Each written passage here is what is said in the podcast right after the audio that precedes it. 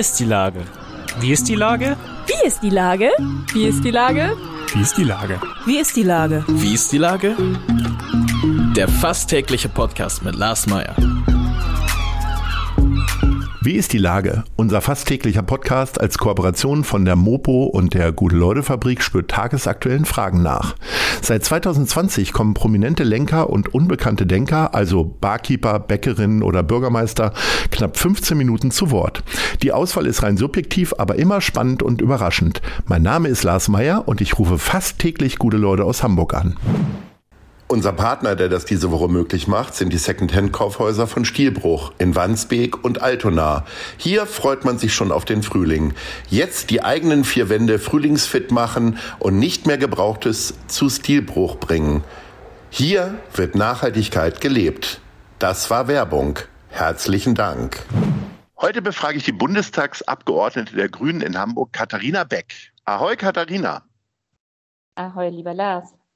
Liebe Katharina, du bist seit mehr als 100 Tagen nun Bundestagsabgeordnete in Berlin.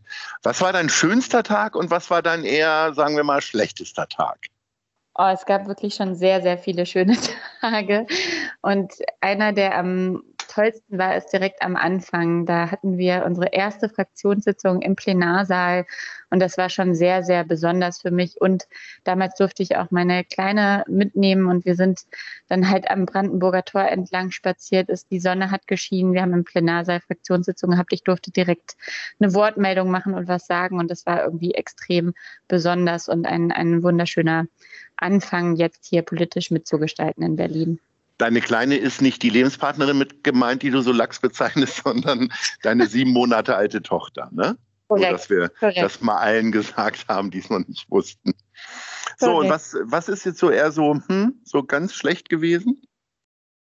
Also es gibt manchmal schon sehr, sehr stressige Situationen. Ähm, ich bin jetzt finanzpolitische Sprecherin und wir sind gerade in Gesetzeserstellungen und da kam letztens mal ein Gesetz, wo manche Sachen drin standen, die so vorher nicht ganz klar waren. Und dann war das schon sehr anstrengend, hier die direkt alle richtigen Hebel in Bewegung zu setzen, äh, genau zu gucken, mit wem kommuniziert man wie, wie äußert man sich öffentlich.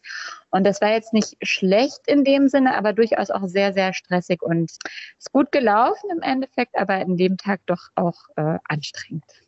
Was mit Sicherheit ein, einer der schöneren Tage war, war die Bundespräsidentenwahl letzten Sonntag. Bei Social Media konnte man ja irgendwie den Eindruck gewinnen, das war ein riesen Influencer-Treffen oder Treffen von Sportlerinnen und Schauspielerinnen und Moderatoren.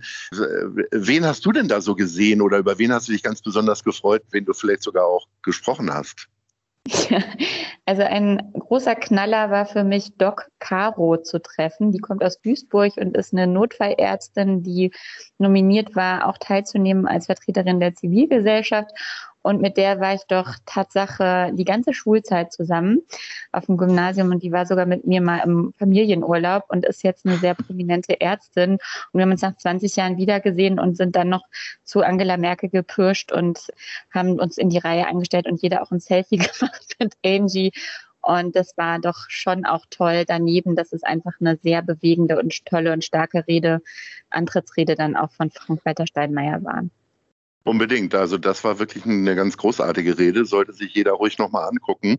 Ihr habt euch ja jetzt die Altkanzlerin angeguckt.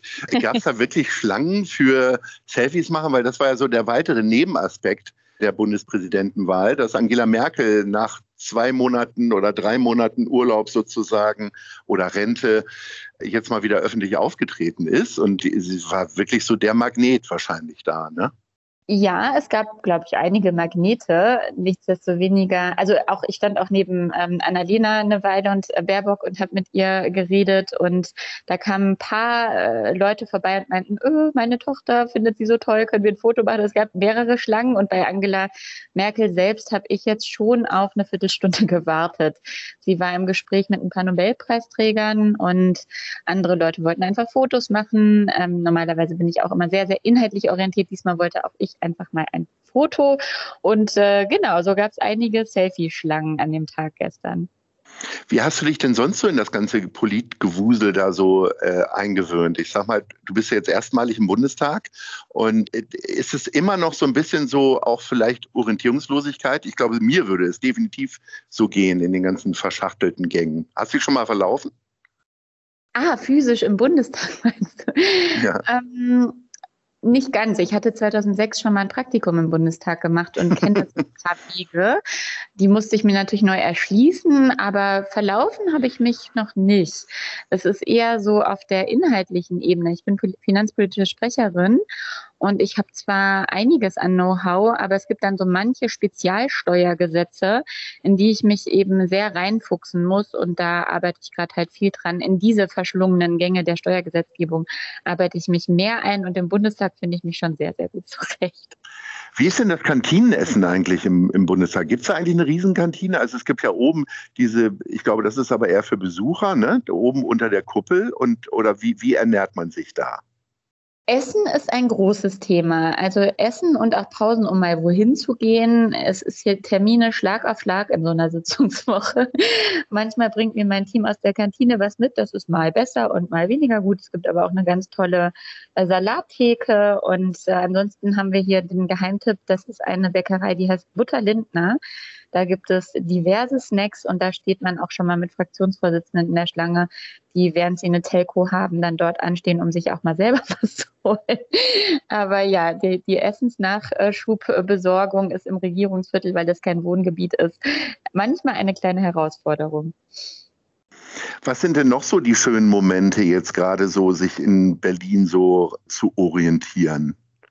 Also neben den natürlich sehr fachlichen Aspekten. Ich darf nur Highlights aus Berlin sagen, ne?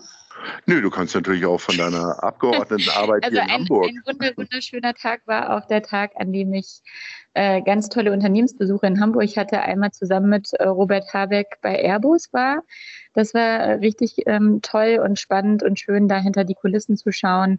Und auch im Gespräch natürlich ein paar inhaltliche Dinge auch mit dem CEO stand ich zusammen zu besprechen. Und aber auch direkt danach dann im Hamburger Norden in meinem Wahlkreis mit einer Firma ähm, zu sprechen, Citex die alle Krankenhäuser mit äh, Kleidung, Handtüchern etc. beliefert und da auch äh, deutschlandweit und, äh, tätig ist und auch dort im Sinne von Pandemiewirtschaft muss immer alles einweg, kann man nicht lieber da auch im Kreislaufwirtschaft. Also diese Gespräche auch mit Hamburger Unternehmen und da zu schauen, wie macht man gute Politik, dass die sich gut positionieren. Das war so ein Tag, wo ich abends dachte, wow, ich habe einfach einen ganz, ganz tollen Job.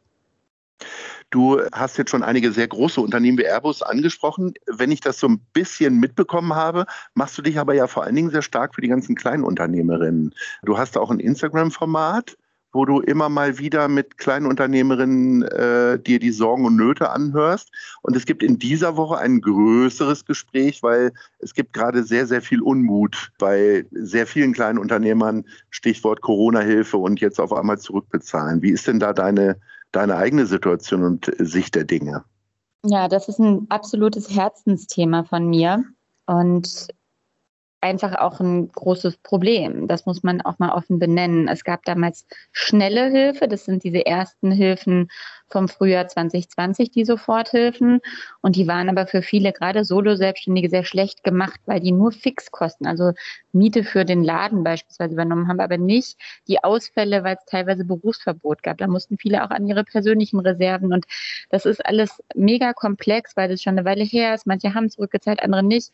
Und da bin ich dran. Ich habe mit meiner ersten Bundestagsrede das Thema angesprochen und zumindest mal ein Moratorium gefordert und dass wir das nochmal alles aufdröseln. Das ist dann schönerweise ein paar Tage später auch passiert, hat Robert Habeck ein Rückzahlungsmoratorium ähm, äh, veranlasst. Und gleichzeitig bin ich, wie du sagst, weiterhin im Gespräch mit Solo-Selbstständigen, um diese ganzen Themen ähm, äh, weiter auch mit der Praxis zu durchdringen und zu gucken, wie wir gute Lösungen finden.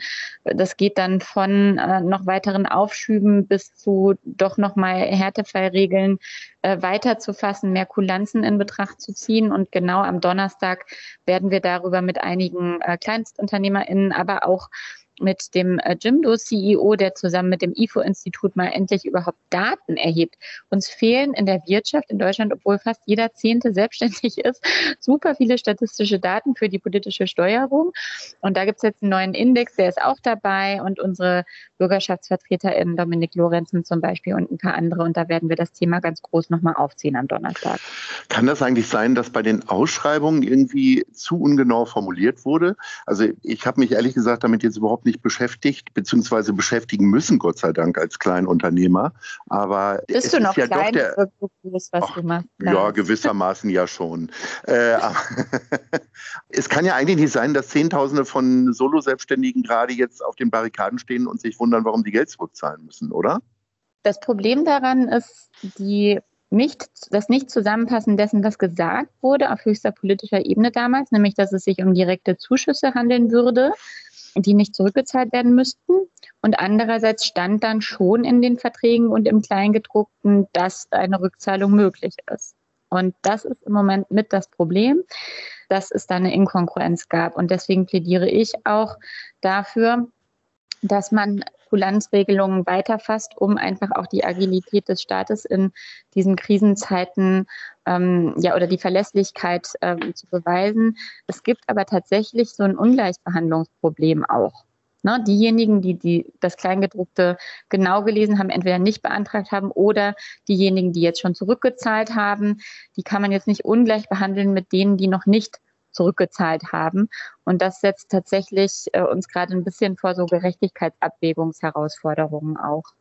Das klingt alles sehr kompliziert. Viel einfacher ist es da bei den Top 3, die ich gerne von dir wissen möchte. Wenn du dann nach äh, langen Sitzungswochen nach Hamburg kommst, würde ich gern von dir wissen, was sind so drei Orte, die du unbedingt relativ zügig besuchen musst, bis auf natürlich deine Wohnung und Familie und so weiter. Mach mal ja, Platz drei. Platz drei, mit Platz drei anfangen. Mhm.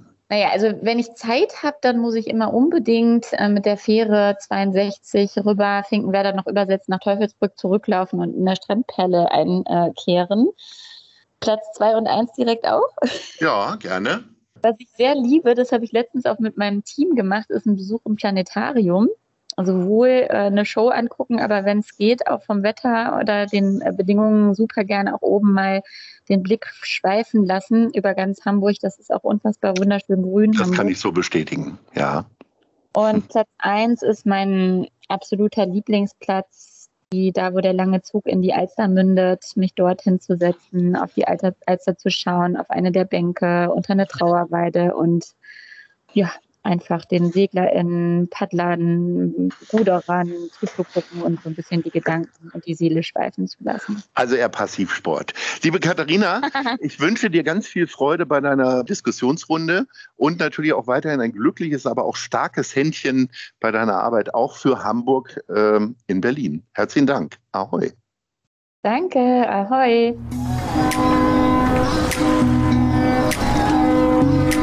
Eine Produktion der Gute-Leute-Fabrik in Kooperation mit der Hamburger Morgenpost.